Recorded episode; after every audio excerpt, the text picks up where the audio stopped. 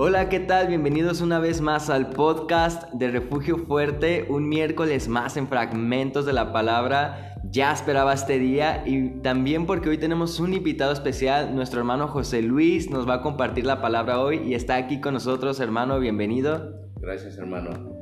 Así que ya sabes, si tienes los audífonos cerca, póntelos, disfruta de este mensaje que sabemos que Dios tiene preparado para ti hoy, que se titula ¿Has perdido el gozo de la salvación?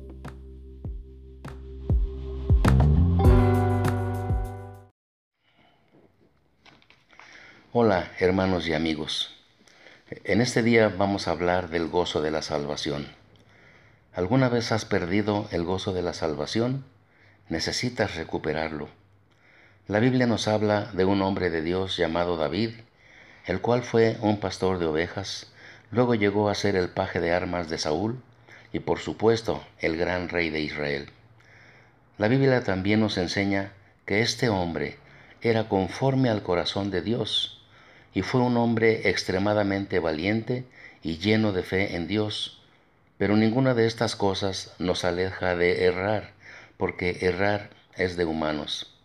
Durante su reinado cometió graves errores y claro, fue amonestado de parte de Dios. Recordemos que nuestro Dios no convive con el pecado, puesto que Él es santo. A pesar de que David cometió grandes errores, esto nunca fue una excusa para él olvidarse de Dios completamente, sino que David poseía algo muy especial, y es que en esos determinados momentos sabía ir ante la presencia de Dios para curar sus errores y para tratar de no volver a cometerlos. El Salmo 51 es muy importante, puesto que es una oración de David luego de haber cometido un error. Lo escribió después de haber sido amonestado por parte del profeta Natán por haberse llegado a Betsabé, la esposa de Urías Eteo, su general. Y esta es la oración de David. Salmo 51.1 nos dice, Ten piedad de mí, oh Dios, conforme a tu misericordia, conforme a la multitud de tus piedades, borra mis rebeliones, lávame más y más de mi maldad y límpiame de mi pecado. Lo primero que debemos ver aquí es que David no se sentía contento con lo cometido. Él estaba totalmente impregnado, abatido, atormentado. Simplemente reconocía con todo su corazón que aquello que había hecho era totalmente grave y que a Dios no le agradaba. ¿Sabías que muchas de las veces que fallamos nos sentimos mal no porque Dios se enoje con nosotros, sino por lo que las personas puedan llegar a decir de nosotros? Si esta es nuestra manera de pensar, entonces estamos en un error.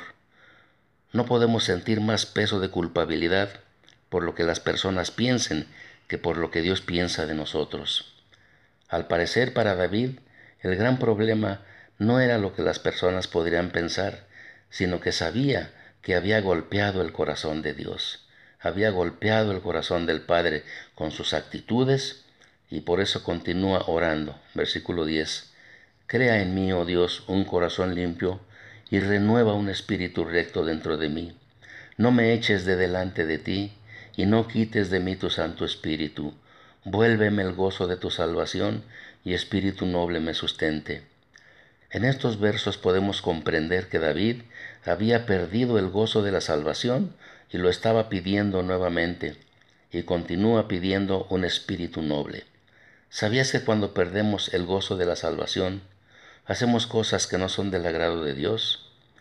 Cuando perdemos este gozo, nos volvemos personas frías y somos movidos por nuestra humanidad. Si esta es tu condición, porque has cometido errores, corre ante Dios y pídele perdón y que te vuelva a dar el gozo de la salvación y que un espíritu noble te sustente. Dios es bueno y está esperando por corazones arrepentidos. Que Dios te bendiga en este día.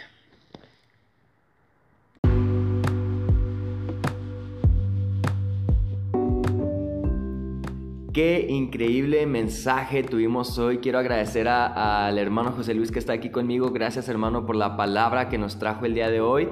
Ha sido de mucha bendición para mi vida y sé que para muchos de ustedes también. Si Si tienes algún problema o quieres platicar con alguien, alguna consejería, comunícate con nosotros en, en nuestras redes sociales. Estamos para apoyarte.